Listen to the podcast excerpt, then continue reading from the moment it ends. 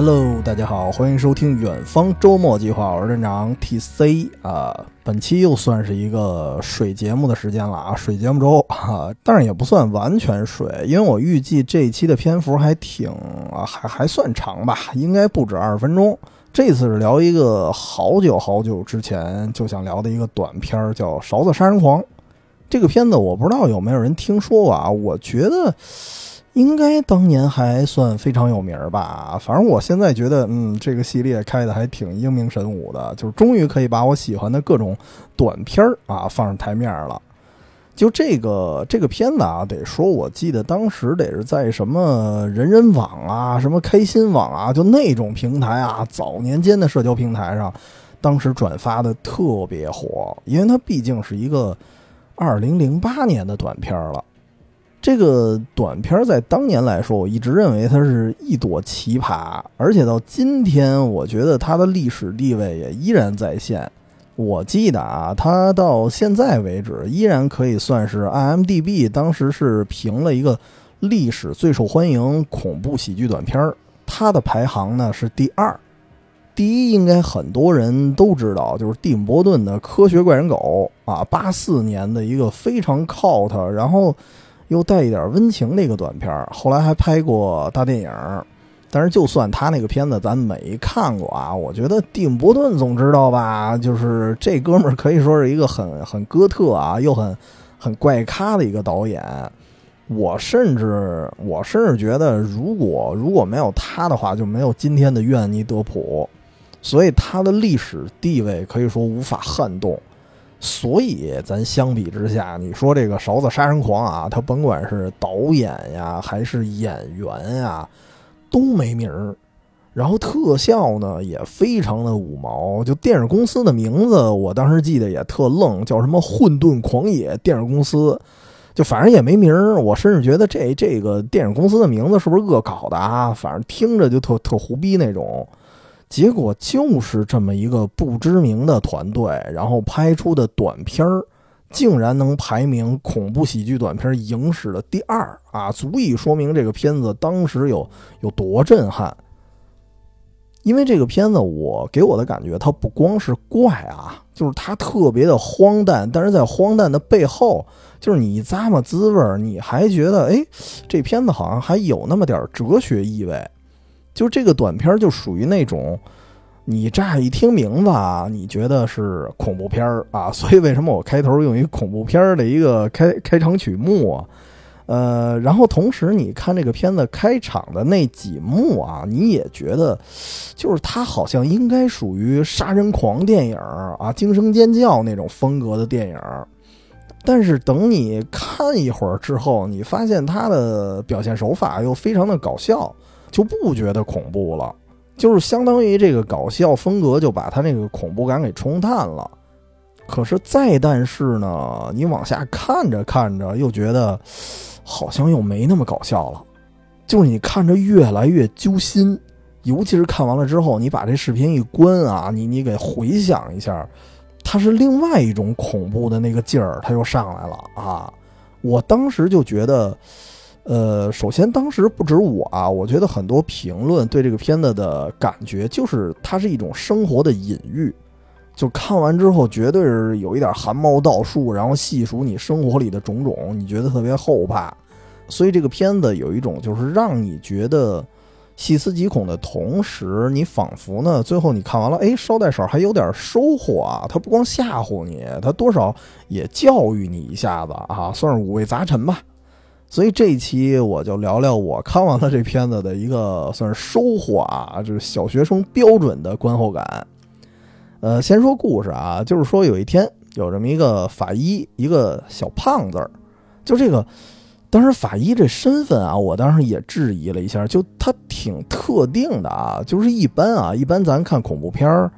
你随便设计一个白领，对吧？随便一个什么什么职业，可能就就 OK 了，对吧？就是导演，你就告诉我这是一活人就行，反正待会儿也得给他弄死。所以一般我看很多恐怖片，我觉得他的主角或者说他的职业的设定相对来说没那么严谨。但是这里头这哥们儿啊，这身份还有鼻子有眼儿的，而且是在很多恐怖片里，我觉得出现的就主角的职业出现的不多的一种身份就是法医，所以当时我就猜可能也是某种隐喻啊。待会儿后边会说。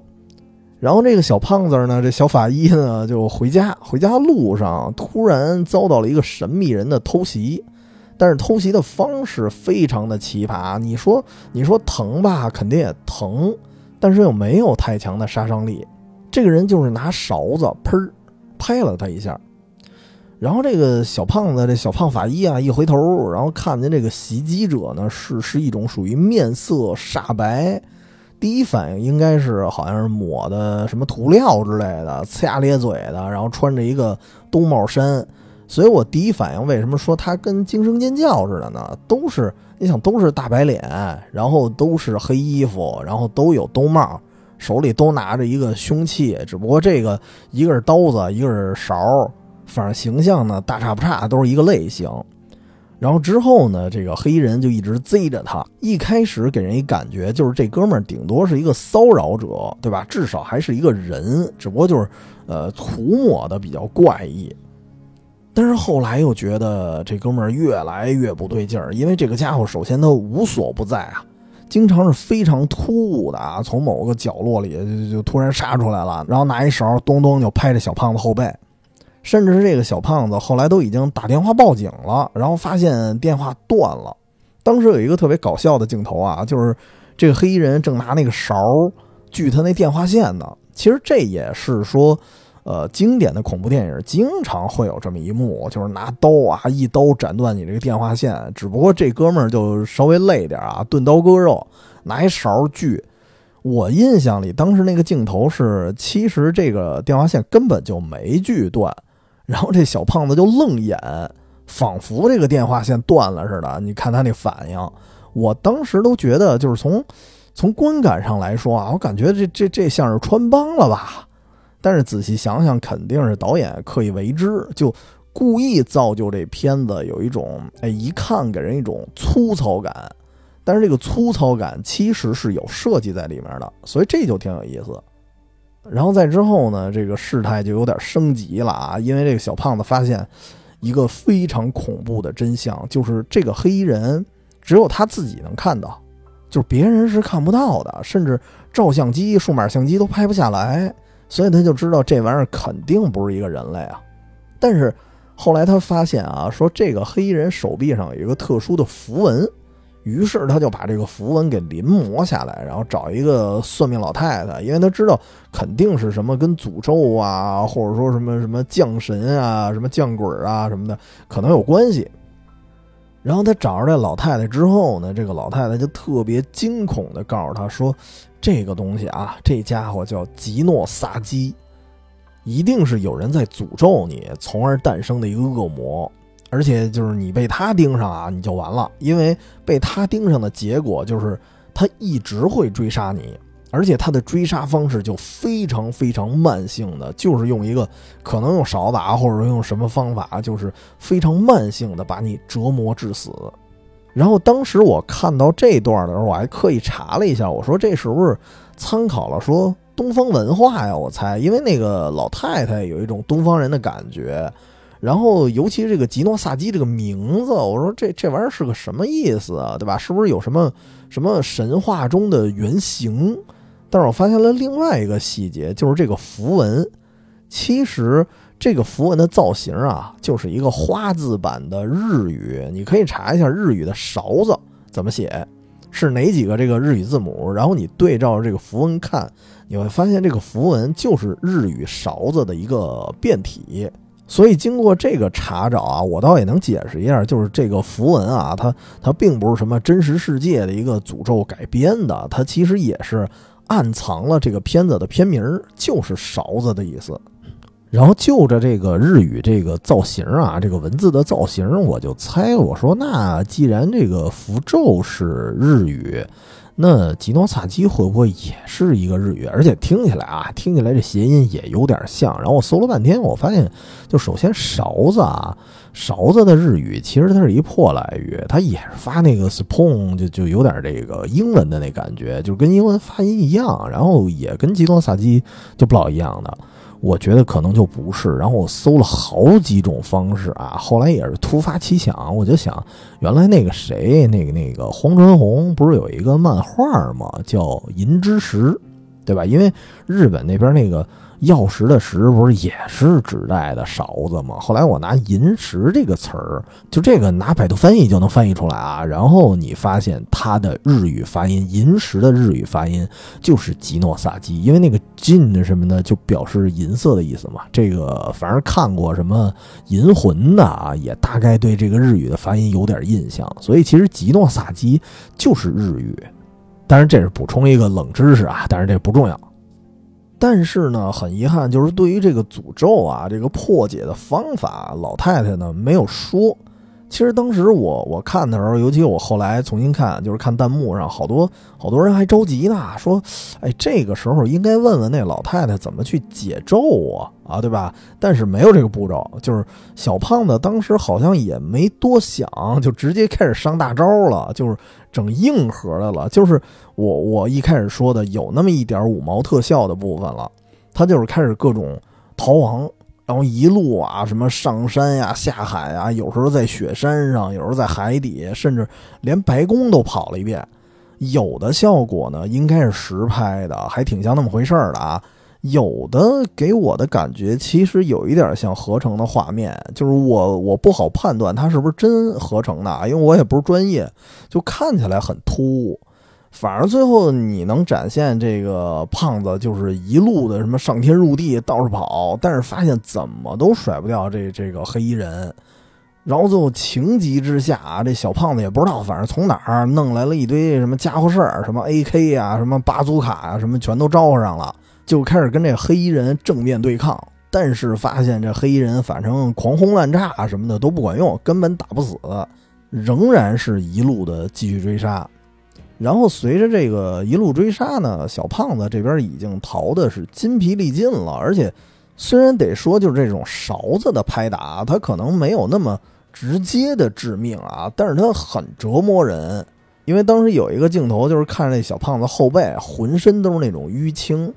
一看就是那种不是说敲你一次两次就能产生的那种伤，就明显是无数次的敲击累积下的那种淤伤。所以到最后，这小胖子反而也跑不动了，然后就仰躺在一个平原上，就干脆就是这么受着吧，对吧？躺平了。结果这个时候啊，这个短片就出现了一个小反转，就是勺子杀人狂虽然不死，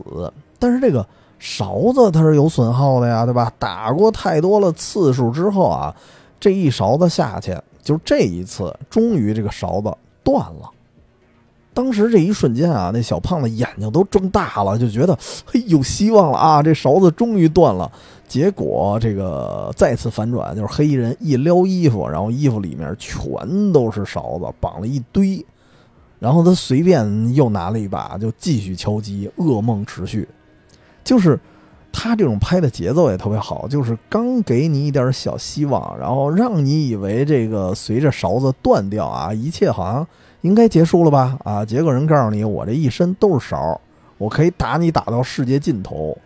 啊，于是到这儿基本上就是结局了。就这么一个片子啊，也就十分钟吧，但是听起来其实感觉特别漫长似的。它就属于那种非常短小精干的短片儿，就是咱咱先从视觉上说啊，它就拍的你光看就觉得非常的考究。先是从体验上，它是先故意给你做成一个预告片的模式，其实这就是它正片儿。然后它里边还带点什么旁白呀，然后带各种那种剪辑呀，给你感觉一种片花的样子。但实际上，这个这个全片就这样。然后除了这个以外呢，它里面有好多的细节，也挺引经据典的。你比如说，黑人刚开始出现，有点让我觉得像惊声尖叫。这个我刚才说了。但是除此之外呢？你看他那张就是煞白的脸呀，然后再加上他，你不管怎么说，他的意象还是死神的形象，至少是一个算是一个慢性死神吧。所以当时我看的时候，我不知道就是其他看过的人有没有同感啊？就是我当时看的时候，我觉得这哥们儿特别像第七封印，算是一个老经典了。对吧？总之，他的造型就让我觉得他应该是有所考量。然后呢，尤其是他那个，我刚才说最后那个衣服里藏着一堆勺那个造型，这个一看啊，给我一感觉也是那种老港片儿，大概得什么呀？张彻那种时代的，就是什么一般那个时代的武侠片儿，什么飞刀客都是这种造型，就是一撩开那个斗篷啊或者外衣什么的，然后一看里边一堆勺啊，不不一一堆飞刀啊，那个造型，我记得我当时聊。龙虎舞狮那期节目，那时候我就聊过一嘴，我说的不多啊。当时有一个片子叫《江湖奇兵》，那个就是张彻导演的，里边是各种奇葩的古代兵器的一个大集结的一个武侠片儿。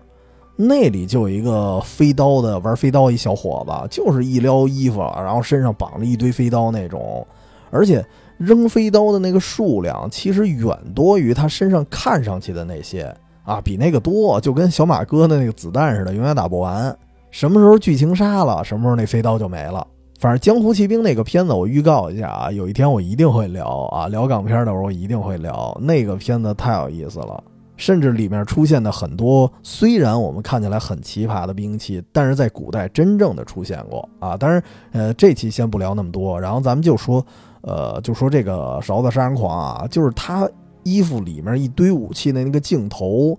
真的是我觉得在老一代的香港武侠片里特别多，所以我觉得他可能可能是有所考量吧。当然，我觉得更考究的就是很多场景了。虽然有些场景我觉得有点像合成的，但是有些应该也是实拍的。就是你感觉啊，这剧组虽然只拍了一个十分钟的片子，但是真的费老劲了。他去了不少的地方取景，虽然有些可能是看着像日本的地儿，但实际上他去的可能是因为这个片子是美国的片子啊。我觉得他取景的地方可能是在美国的一些什么日本街呀，或者说日本餐厅那种拍的，他不是真的去了日本。但是像那个白宫的那一段，我看了好几遍，就是我觉得好像像真的，但是能在白宫里拍戏，我我也不知道能不能拍啊。反正我没有看出那种合成的痕迹，但是我觉得可能也像合成的，就是反正其中有一部分场景应该是真的，然后有一部分合成。就总的来说，它会给你一种这个这小胖子已经环游世界了，已经不停的在逃跑了。所以这个制作组给你塑造的场景看起来还是挺挺折腾的啊，而且也挺敢拍的，甚至有一些小场景也明显是致敬。我记得当时有一段，就是那小胖子还洗澡呢，然后当时还专门给了一个就是黑白啊黑白电影时期的那种镜头，然后当时就是那个黑衣人拉开浴帘然后拿勺子哐哐一通抡，然后那个小胖子惊声惨叫，对吧？那个明显是致敬希区柯克呀，就是精神病患者那个电影，所以这个片子属于就是从至少从浮面上看就已经觉得哎还不错，但是呢。呃，如果你去细想的话，你会发现这个片子的野心啊，可能比表面看起来更大。就是它背后的那些东西，得先说明一下啊。其实《勺子杀人狂》后来拍过后续的短片然后还是这个团队，还是原班人马。但是我觉得那个就属于看着玩了，就是脑洞仍然在，但是从寓意上来说，就是有第一部那个短片儿。就够了，其实它不需要续集。那么我先说说一些算是众所周知的一个评价吧，就是当时看的时候啊，大家哎是这么说的，比如说这个钝刀割肉这个黑衣人，他代表什么？很多人说他代表的可能是那种，比如说积劳成疾呀、积郁成疾呀，就是那些消耗你的人、消耗你的事儿这些东西。虽然他们可能啊不至于说瞬间就给你搞死了，但是呢，就是那种日复一日的折磨啊，真的让人生不如死。这也是这个整个短片啊，虽然它是短片，但是它不是按照预告片的形式去拍的嘛，所以开头它会有一个定调的一个开头的旁白，他就专门说说有些凶手啊，有些凶手杀人用时是数秒，有的凶手呢可能是用几分钟。有一些凶手呢可能用几个小时但现在这个凶手要历时数年。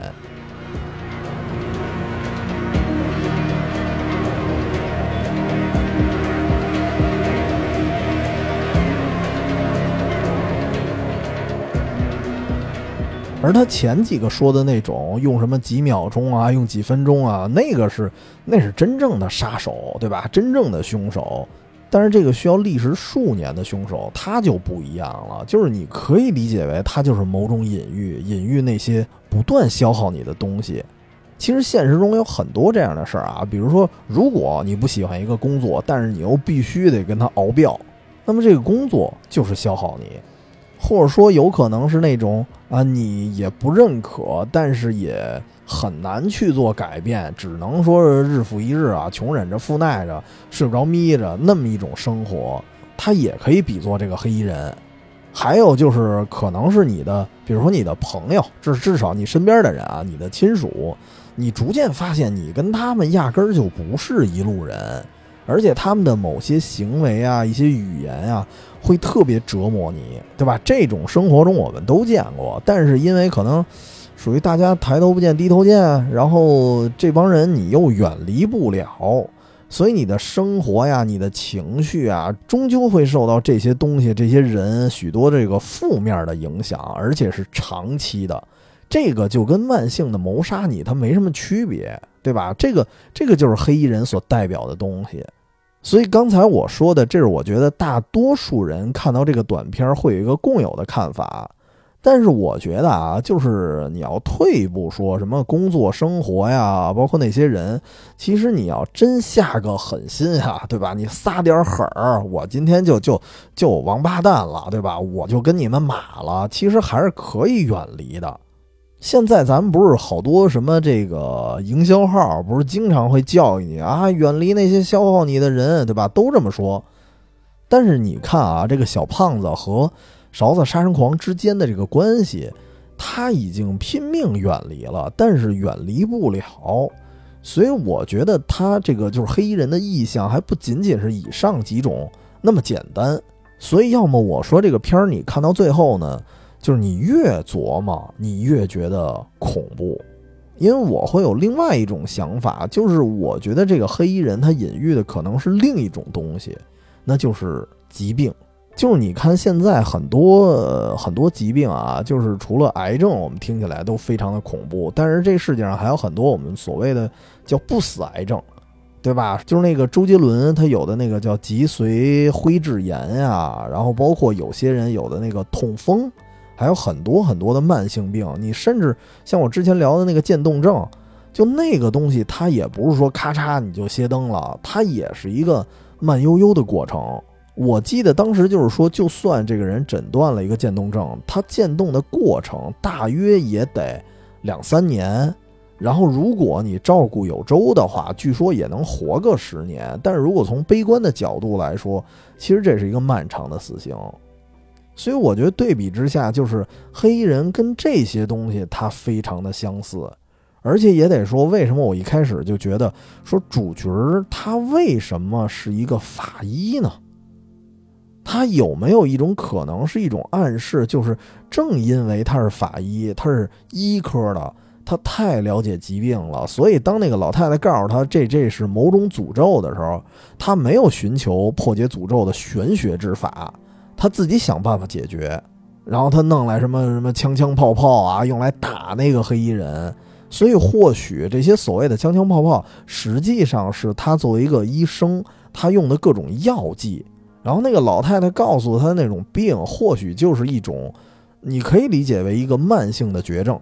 因为毕竟，如果你把这个片子从某种现实主义的角度来讲。他作为一个法医，他又不是黑道上混的，他不可能一下整那么多什么重型火力，对吧？火箭炮都有，所以我的理解会不会都是隐喻？这些武器其实就是理解为他在用的那些药，但是无论他用什么药，其实都杀不死这个所谓的可能是一个病毒。但是最后呢，可能某一个时刻，可能这个药它最后上劲儿了。所以这就是勺子中途断裂了一次，那这次断裂意味着什么？就是一个短暂的喘息，一个短暂的回光返照。因为这个，我当时特别理解，就在于就是，比如一个人患有一个长期、长期的一个慢性病，他们花了很多年，真的有时候可能会真的会遇见某一种药，然后这种药仿佛啊，在一个短暂的时刻，它能。压制那个病的所有的不适感，就是你会感觉，哎，好像是抓到救命稻草了啊，那个就是勺子断掉的一瞬间。但是过段时间，甭管是这个病它有了抗药性也好，还是说这个药本身啊它有副作用，对吧？所以其实你会发现，可能那个所谓的救命药草，它也没有那么能够力挽狂澜。它只是短暂的给你一个希望而已，而那个病症再次发作的时候，就相当于那个勺子马上就要再次掏出来了。所以这也是勺子杀人狂，我觉得它真正的可怕之处吧，就是你没法真正的逃离，它无药可医。所以说到这么一个设定的时候，我当时就觉得，原来你要这么看的话，这小胖子他可能只是一个病人。尤其是你看他满后背的那个伤痕啊，就我可能多愁善感了一点，但是确实就有那么一种想法，你很想去抱抱他、拍拍脑袋之类的。但是呢，得说今天突然聊这么一个很很奇葩，但是很经典的一个短片啊，也不是为了这个贩卖焦虑啊，也不是说专为了悲观。虽然我自己回看了一下，然后可以说今年我后半年录的好多节目好像都有点丧啊。但是你得这么看啊，就是谁不是在丧里边勉强挤出点微笑呢？所以我反倒觉得，就是勺子杀人狂这种就带着隐喻，但是呢又有点恐怖的影像作品，我觉得它还是有意义的。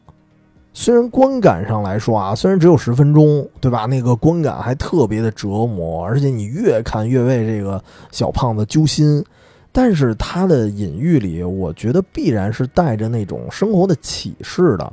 因为你从某些细节你能看出来，就是他会告诉你，在一个人还能喘息的时候，你一定要大口的呼吸。其实你看这个小胖，他是有家人去关心他的，他并不孤单。因为你看前半段啊，虽然后半段这人就 就被他骂跑了，就没了，但是前半段你看这个人设应该应该是他老婆吧，我觉得，然后。能看出对方，他首先对方很难理解他看到的那些幻象，但是呢，你从他那种什么热泪盈眶的那种表情啊，然后你能看得出他试图去理解，并且告诉他你可以找到那些什么出现黑衣人的那些证据，然后你来证明自己，然后我们才能帮你怎么怎么样的。你至少能看出他出谋划策也好，还是这种热泪盈眶也好，就是非常的关爱他的。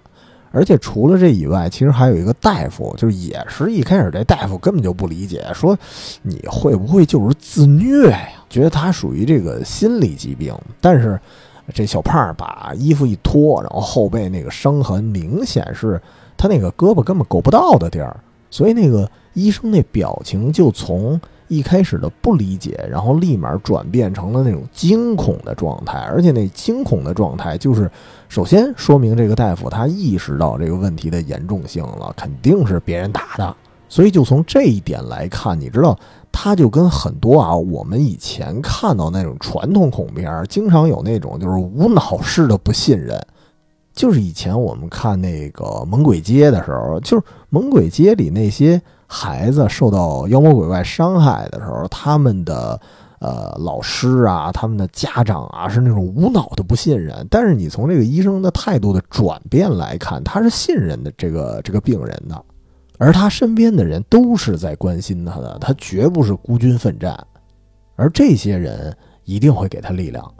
虽然那个医生那段剧情后来也不了了之了，对吧？但是。如果在现实当中，因为它毕竟是一个对现实的隐喻嘛，那你就可以把它放到现实中。在现实中，其实可能这个人不会被轻易的放弃，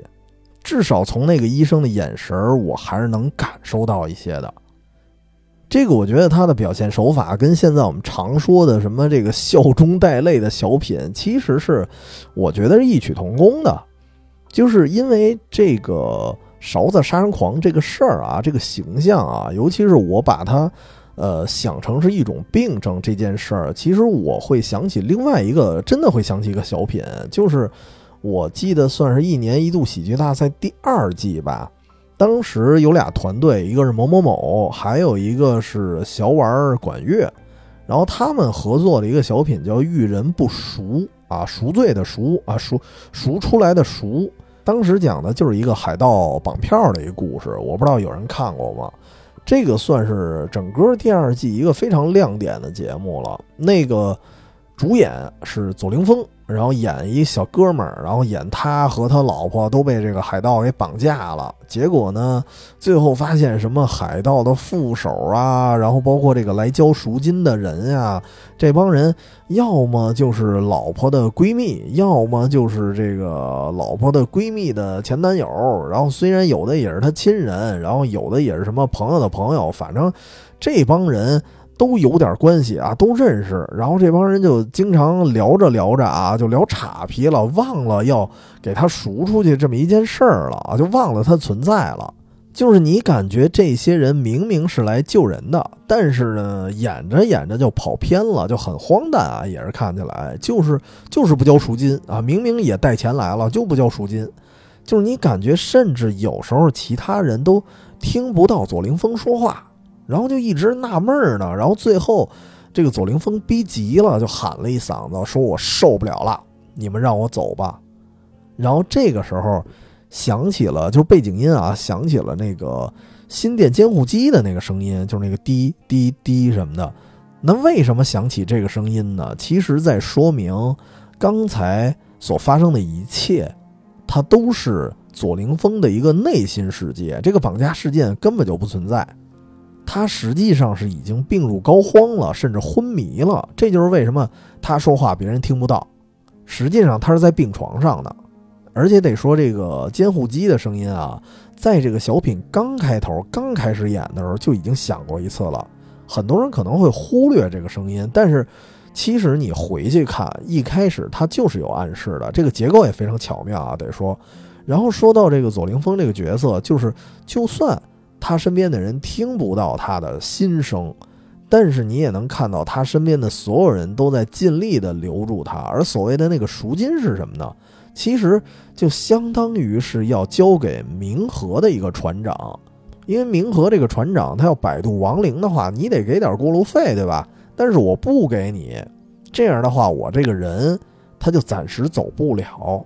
所以这就是为什么就是左凌峰的亲人一直不交赎金。他们就是想挽留他，